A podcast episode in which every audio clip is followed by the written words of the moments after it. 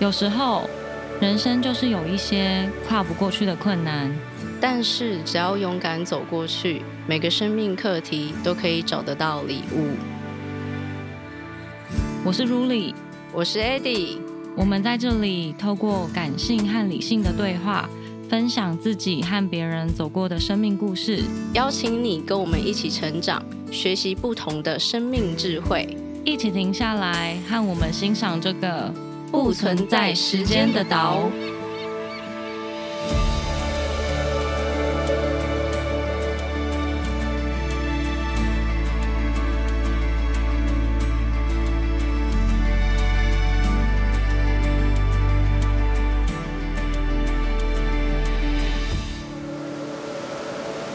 大家好，今天是端午节的下午，那很开心在这边跟大家见面。那今天我跟 Ruli 要跟大家聊的就是我们最喜欢的影集，就是 Friends，因为他最近出了一个 reunion，他最近出了一个就是重新团聚的一个，算是那个叫什么实境秀吗？哎，不是，不是实境，算是访谈。兼回顾，然后我们看完真的觉得超感动，因为我们非常非常喜欢《六人行》这部影集。然后我想要先讲一下，因为之前其实第一次开始看的时候，其实我一开始觉得很无聊，因为我 get 不到那个笑点。就是第一季的时候，我就觉得哪有那么好笑啊什么的。然后我好像才看三四集吧。然后再加上他们拍摄的那个感觉，非常的呃，非常的有年代，所以对，因为真的也蛮久的了。对对对，所以那时候我第一次看的时候，我就觉得哪有那么好看？可是我身边就是有人推荐嘛，我就一直觉得，可是就不好笑啊。然后结果后来某一天，我可能嗯，我不知道是太无聊还是怎样，然后我就。很认真的看超过第一季的六七集之后，我就从此爱上这个影集。哎，嗯，你看几次了？我好像也前前后后总共看了一两次。我记得那时候是我的大学同学一直推荐我们看，然后一开始我真的跟你一样，会觉得这到底有什么好笑的？因为你第一季会很难就是体会到它的美好，可是对，当你真的有。耐心的看完第一季的到后面的时候，你真的就会觉得哇，这个这部你就会能够理解说他为什么我们朋友会这么推荐。但是其实我觉得也不用到后面呢，我不知道，反正后来我现在从一到十季这样子看，应该看了第五次还第六次了吧？就是整部哦，全部看完，大概重播了五次。以上 哦，你看这么多次了，哎，真的，因 为我觉得它真的是太好看，就太疗愈了。好，那我们就先来聊一下，你觉得六人行里面你最喜欢什么角色？然后你觉得你自己最像哪个角色？其实要说一个我最喜欢的角色，真的很难说，因为我觉得他们每一个人都是。他们每一个人都是非常有特色的，然后每一个人的性格都是非常独立鲜明的。那嗯嗯，我觉得我可能会会说，我。就是每一个人都会有你你他你喜欢的点，像是像是 Joy，你就会很喜欢他那种。他虽然是看在里面饰演一个就是看起来有点傻傻的，可是他就是每一次有朋友有难还是什么的，他就是会跳出来保护你的那种大男孩。嗯，他是一个很温暖的人。对对，他就是一个暖男这样子。可是他平常可能就会讲出一些很很傻的话，然后会让大家觉得哦，你怎么会讲出这么。就是不可思议的话，嗯，然后像 Rachel，Rachel 就是会让我觉得她是一个性格很大辣辣的女生，然后你也会很喜欢她的那种真性情的感觉。就然后她又长得很正，对，她又长得超正的。你看她，她到现在，就连她到现在就是是 Jennifer，她到现在还是长得非常的漂亮。就是她虽然有年纪了，可是你还是会觉得她是他们。这几个演员都是在闪闪发光的，嗯，对。然后像是圈的人就会被他的那种幽默逗得呵呵大笑，就是有时候你会觉得这个人怎么怎么那么那么无聊。就是我觉得真的很难说特别喜欢哪一个角色，因为我觉得每一个角色都，他们真的每一个人都是主角。嗯，对。那你呢？我觉得我每个人都很喜欢呢，因为他们六个人凑起来就是有一股很特别的化学效应跟火花，然后他们就是每个人都有自己的特色，可是。六个人凑起来又是非常和谐，然后又非常好笑的，所以我也没有特别说我一定最喜欢谁，但我觉得他们六个人缺一不可。对，然后嗯，我觉得自己像的角色是，我觉得自己其实是蛮综合的，因为像小时候我可能比较嗯没那么有强迫症，但我觉得我现现在长大之后好像越来越有强迫症，可是我没有像。玛尼卡这么夸张，就是嗯，什么都要分类的很夸张，然后可能桌上不能有水渍什么的，我也没有到这么夸张。可是我就会觉得自己好像会变得，就长大之后会变得好像有一些点，就是会觉得自己就是要这么做的感觉。嗯，然后像我觉得我也有一点 Rachel 的 push over，就是我后来。去看到这个词，就是这个词的意思，就是说你是那种很容易受别人影响而改变自己意见的人。我觉得我也有点是这样，因为有时候可能会很害怕别人不开心，或是很尴尬，所以我就会，我有时候就会，嗯，想说以大局为重，我可能就会去受到别人影响，然后可能我自己本来是什么想法，但我会因此而。去改变改变自己，对，然后，嗯，我觉得我大概是这样，但我觉得你，嗯，你就很 Monica，我就知道你一定又要说我是 Monica，你说什么？我说我就知道你一定会说我是 Monica，因为对 Ruly 来说，我是很有强迫症的，就是很爱收东收西这样。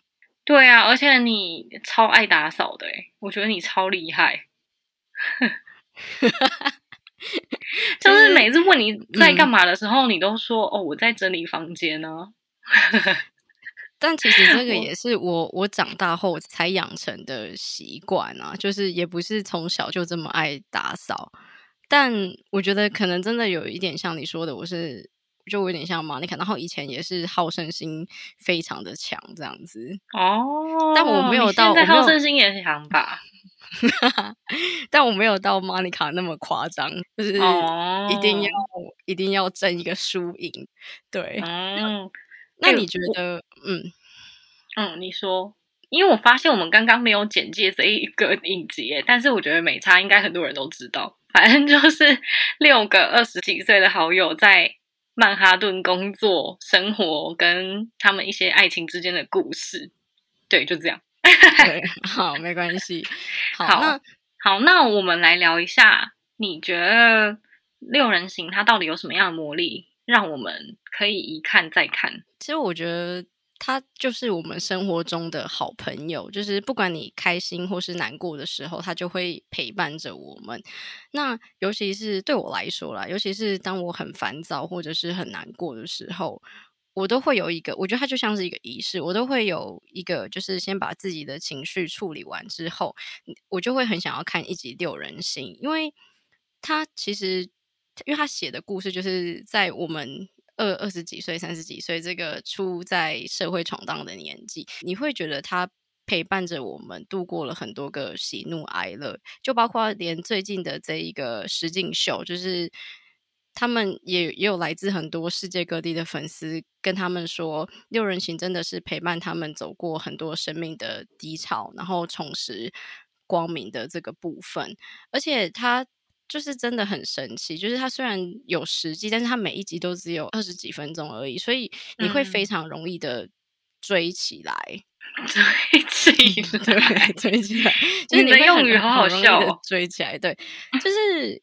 我觉得那是一个，它就是一个很写实，然后也没有所谓的主角，因为他们六个人就是主角。那你也会看到他们六个人在自己的生活中有不一样的发展，然后擦出一些小火花之类的。嗯嗯，对啊，因为我觉得对我来说，我其实反正我就是看了很多次嘛，但是我每次重新看，我都还是觉得很好笑。因为你实际轮完可能需要一段时间，但是你在从头看的时候，你又会忘记那些笑点，所以每一次看我都觉得它就是一个很疗愈的影集。因为我只要心情不好的时候看一集，我就会好很多诶，就是我会瞬间忘记我刚刚在烦恼什么。然后因为这部影集，就像你刚刚说的，它是二十几岁从刚出社会到三十几岁的这一段。期间会发生的事情嘛？那也跟我们现在的年纪会遇到的事情是一样的，就是很类似的。就是我们在这个年纪，除了迷惘之外，我们也会遇到很多，就是呃，工作上找工作的方向的问题啊，或者是爱情的问题，或者是生活上的一些烦恼。那我觉得这对我来说，就是因为那个情境是非常的符合自己的生活的，我就会觉得很多点都可以疗愈到自己。然后我也会觉得说，如果我能跟我的好朋友住在一起，然后一起生活，然后一起度过那些很。人生中很低潮啊，很糟糕的时刻，我就会觉得这是一个很幸福的事情。我觉得这也是我为什么这么喜欢这部影集的原因。嗯，真的，就是它就好像可以陪伴你走过生命中的一段时间，因为他们演的是是蛮长一段时间的故事。嗯。那我们现在来讲一下，你觉得看完之后，这整部影集让你最向往的地方是什么？嗯，其实我觉得看完《Friends》会让我最向往的，就是像他们一样，到老都可以互相扶持的好朋友。嗯嗯，就我觉得，即便不是就是一定要像他们一样住在隔壁啊，或者是像他们一样天天 hang out 或者天天联系，但。会让我很向往那种很珍贵的友谊，就是当你只要有任何的低潮困境的时候，对方就会陪在你身旁的那一种感觉。嗯嗯嗯，对啊，我觉得我对也是。你讲完了吗？讲完了，讲完了。那你呢？嗯，我觉得我也是很，就是我最向往的就是。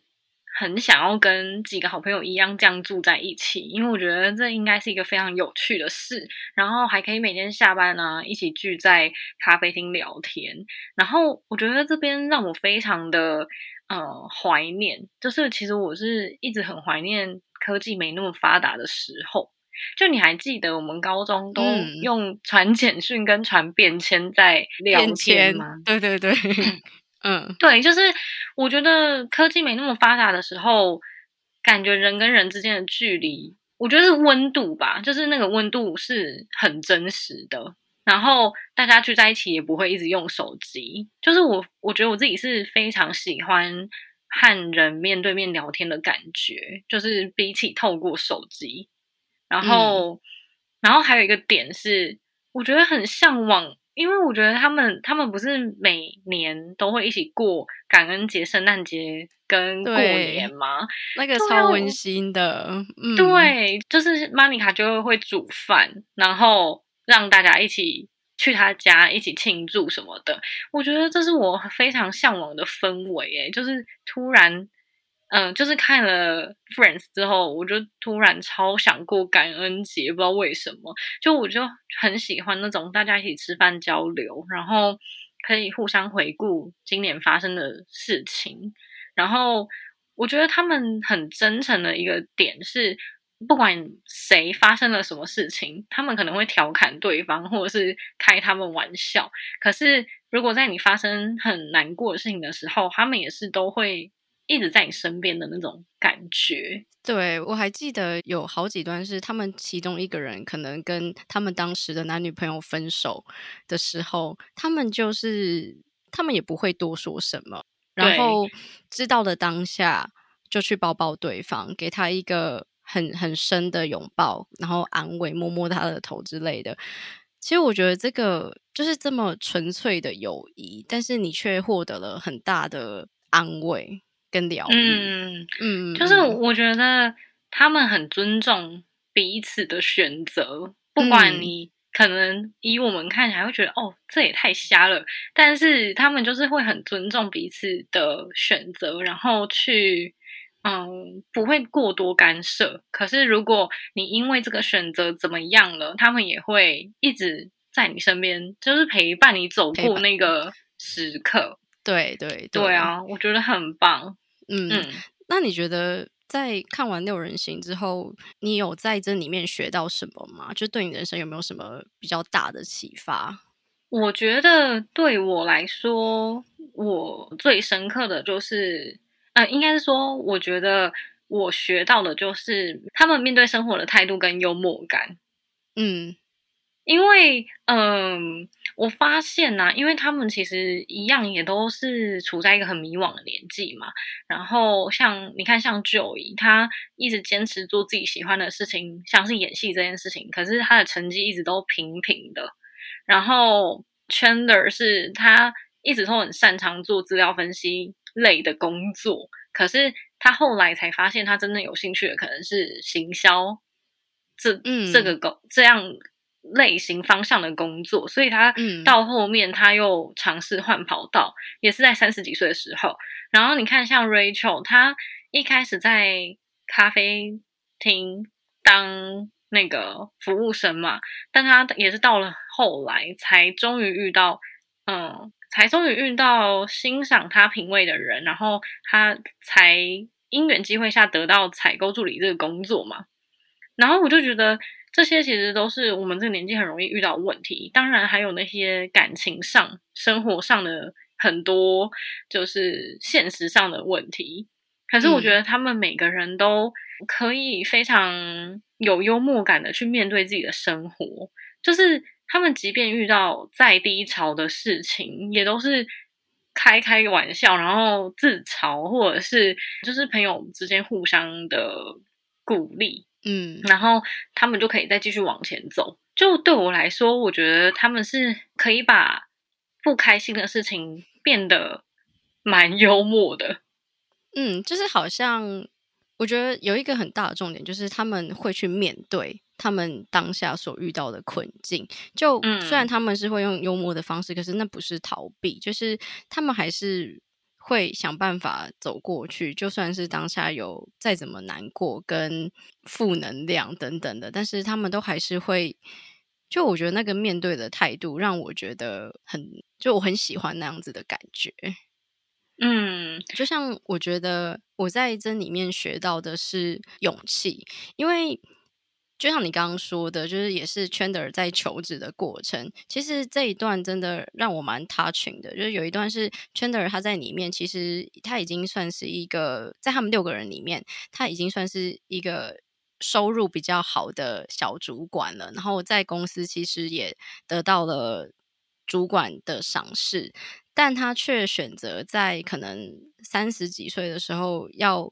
就是他发觉自己想要转换跑道，就是他发觉他自己不想要再做他擅长的事情，他想要做的是行销。那我觉得这个就扣回到我们的人生，就是我们很常想要，就我们的人生常常就会很向往那些过得很一帆风顺的人，然后很向往他们有很高的薪水，然后让大家都向他们看齐这样子。可是。其实我觉得要从一个大家都觉得非常好的职业跳到一个就是自己完全陌生，可是却很有热情的领域，是一件非常需要勇气的事情。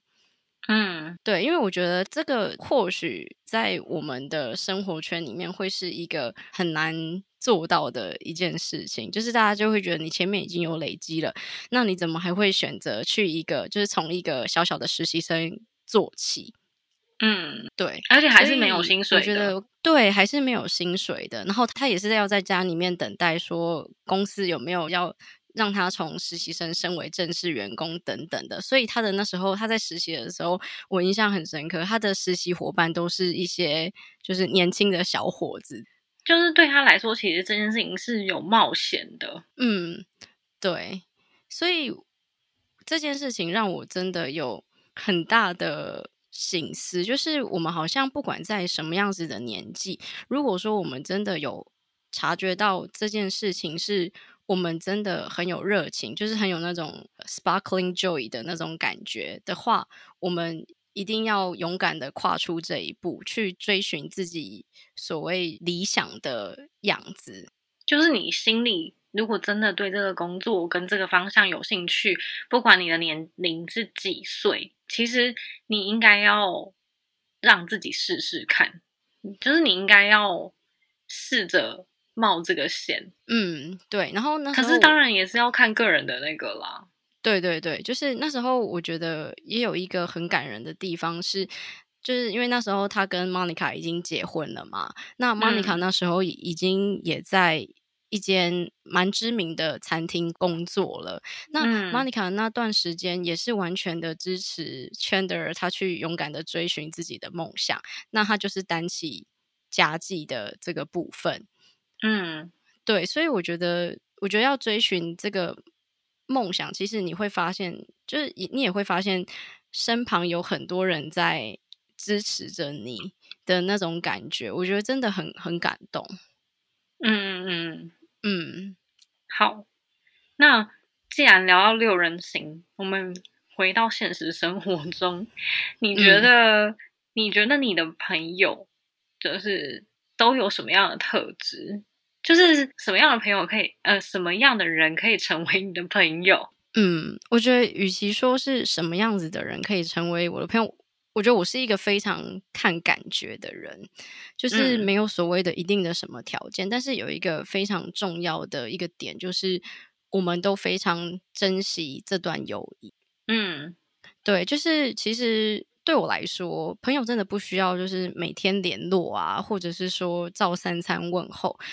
但是珍惜友谊这件事情对我来说会非常的重要。就是在我们很，我们不一定平时，我们不一定常常联系，但是当我们的生命中有发生什么重大的事情，不管是好事或坏事，就是在这个时候，我们可能给彼此一个祝福，跟对方说一下，或者是在这个时候担任。彼此的一个避风港，甚至是支柱的这种感觉，我觉得对我来说就会是一个很珍贵、跟我很珍惜的友。嗯嗯，那我觉得这个问题好像不太好哎。嗯，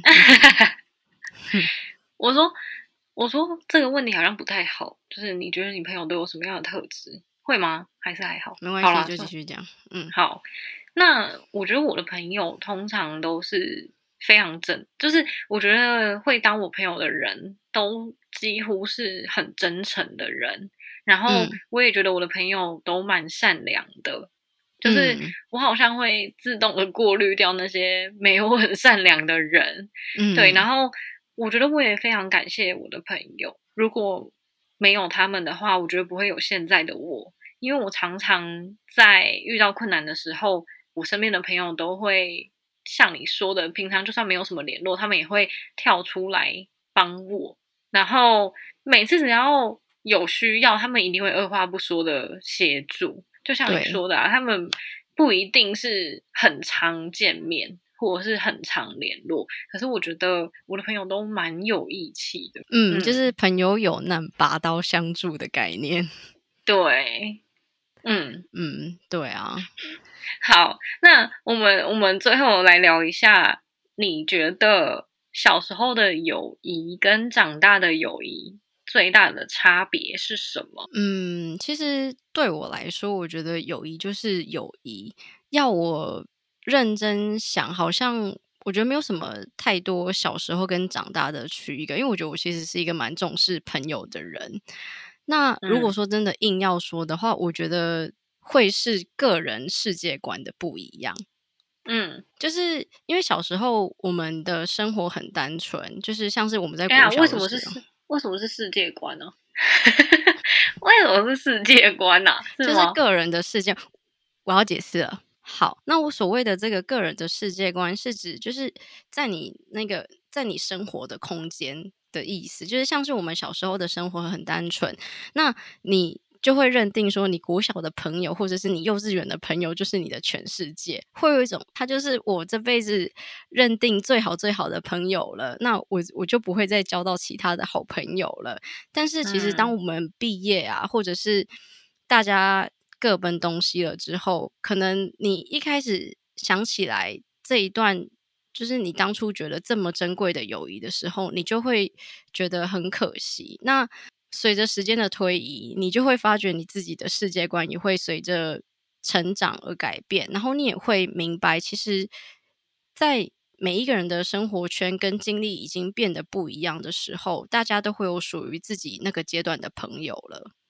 嗯嗯，因此你们就不会像平常有那么多的交集。但其实说真的，我在我那个年纪的时候，我真的也会有一种惋惜的感觉。嗯，就是我觉得小时候很喜欢讲永远。就是你会很天真的觉得哦，朋友真的就是一辈子的，是就是你现在交的这个朋友，他就是一辈子的。对，而且因为你知道，我前一阵子就是有断舍离我的房间，然后因为你知道我是一个很念旧的人，所以我常常就把，呃，不管我整理几次房间，我都会把我国小的别人写给我的信留着。就是我不管搬几次房间呢，我都会留着，然后就一直舍不得把它们丢掉。然后那一前一阵子的断舍离，我就真的觉得那些东西真的蛮占空间的，因为我再也不会打开来看。可是我就是一直留在那边长灰尘。后来我就认真的，就是反正有一个朋友来帮我整理，然后他就一直跟我说：“你真的不会再看了，你就是把它丢掉。”然后。我很习惯在整理的时候，我还是会开一些信来看，就是想说，就还是很想要知道那个时候到底写了什么，然后那时候的心境是什么。对，然后后来我就发现有一堆信，就是我甚至都已经忘记写信给我的人是长什么样子，就感觉都已经连那个名字我都已经记不太起来了。反正就是他已经。算是消失在我的生活里面了，然后我就觉得，那我还留着这个信干嘛？嗯，就那个时候可能写的就是说什么一辈子好朋友，可是其实现在根本就已经忘记对方是谁了。对对对，连个六年都没有，可能就不是朋友了。什么意思？就是那时候不是国小跟。国小还是幼稚园的时候，就是都会说是一辈子的朋友，但是你看六年才刚结束，就已经不是朋友了。哦，你好怪哦。好，然后对啊，所以后来我就真的鼓起勇气，就还是把他们都丢了。然后我就在整理这些的时候，发现。我觉得长大之后，就是像你刚刚说的，我我在这个长大的过程中，也会常常惋惜说，哦，以前明明这么好的朋友，怎么感觉就这样子？嗯，就是已经可能跟你没有那么熟，或者是渐行渐远了。但是我后来就发现，其实长大之后会留在身边的，其实就几乎都是跟现阶段的自己价值观。比较相近的，就是你们可能有着类似的想法，然后对未来的憧憬啊等等，就已经就连大学的朋友都已经 渐行渐远了。嗯，因因为我后来就发现，就是价值观相近的朋友才会留下，那跟你追寻不同目标的人，其实就会慢慢的，呃，就是。慢慢的淡出你的生命，对，好，对啊，所以我觉得应该是这个差别。可是我后来已经慢慢的，嗯，觉得这件事情就是正常的，嗯，因为其实说真的，就是或许我们一开始都会有一种很惋惜的感觉，但是我觉得走到后面。其实换个角度想，你也会知道，这个就是你成长的历程。那说不定，也许有一天，再有一个你意想不到的机会，让你们又凑在一起了，那真的也也不一定。所以，或许我们常常都会很觉得很感慨啊，毕业了，或者是换了一个环境，就跟以前的好朋友没有什么交集。但是。其实我我发觉啊，就是在每一个阶段的朋友，不代表就是在每一个阶段的朋友，然后你们后来没有联络了，不代表说你们在彼此的生命跟世界里面就已经不重要了。我觉得反而相反的是，而是代表了你们是以你们是一起完成了在那个阶段的任务或者是学习。那这个任务或学习可能是就是在那一个阶段，你们必须要好好的陪伴彼此，相互照顾，互相扶持等等的。其实，在那一个当下的你们是很珍惜彼此的。嗯，对，所以我觉得，所以就是自从有了这样子的想法之后，你的那种惋惜的感觉就会不见，而且你反而会很感谢那一个时段你们一起度过的日子，然后甚至有时候你当你想起的时候，你也会觉得有一种甜甜的感觉。嗯，对，其实也是因为这些好朋友，才会让你知道，在现在的这个社会里面，哪些是属于，哪些是跟你比较亲。比较跟你合得来的的人啊，就是也是因为透过了这些学习，我们才能够是现在的我们。嗯，对，所以我到现在啊，除了幼稚园或者是国小的朋友、国小的同学之外，我的国中、高中、大学，或者是我以前的队友，其实我们到现在都还会联络。那这种联络不见得很频繁，甚至有一些可能就是一年只会见到一次面。但是只要我们其中有人，在人生中有什么大事情，我们就会一起出现。就是因为你知道，大家毕业之后各奔东西，要聚在一起很不容易，所以我们反而会很珍惜这个得来不易的相聚时刻。其实我觉得很有趣的是，就算你们每一次聊的话题都是一样，或者是都是那一些曾经发生的好笑的事情，或者是。在我们那个年纪讲起来会很尴尬，但是现在讲起来会很好笑的事情。但是你们就是会有一种天生的默契，就是还是会笑到不行。嗯，对啊，对啊，很棒。好，那我们今天就是想要跟大家分享《六人行》这部影集。我们觉得它真的是可以一看再看，然后又可以让心情非常放松、非常疗愈的一部影集。那因为现在防疫期间大家都在家，如果真的很无聊没有片看的话，我觉得真的可以看《六人行》，我们非常非常的喜欢，而且也非常非常推荐。真的，那如果你今天听完这集节目，就是有让你突然想起某个时刻，你跟某一个好朋友的回忆，我们也会很建议你可以在这个时刻去跟你那个或许很久没有联系的朋友。聊聊天，或者是丢个一两句问候，因为在这个疫情的期间，大家都慢了下来。或许这个问候会对那个人来说是非常非常重要的，或许也是他现阶段一个非常大的鼓励跟支柱。那如果说你听完这集非常有感觉，或者是你是六人行的。影迷的话，也欢迎你们来到我们的 IG，跟我们留言私讯分享哦。那我们的 IG 账号是 Timeless Island 下底线 T I M E L E S S I S L A N D 下底线，欢迎大家来追踪我们哦。那我们的节目今天就到这边，谢谢大家，拜拜，拜拜。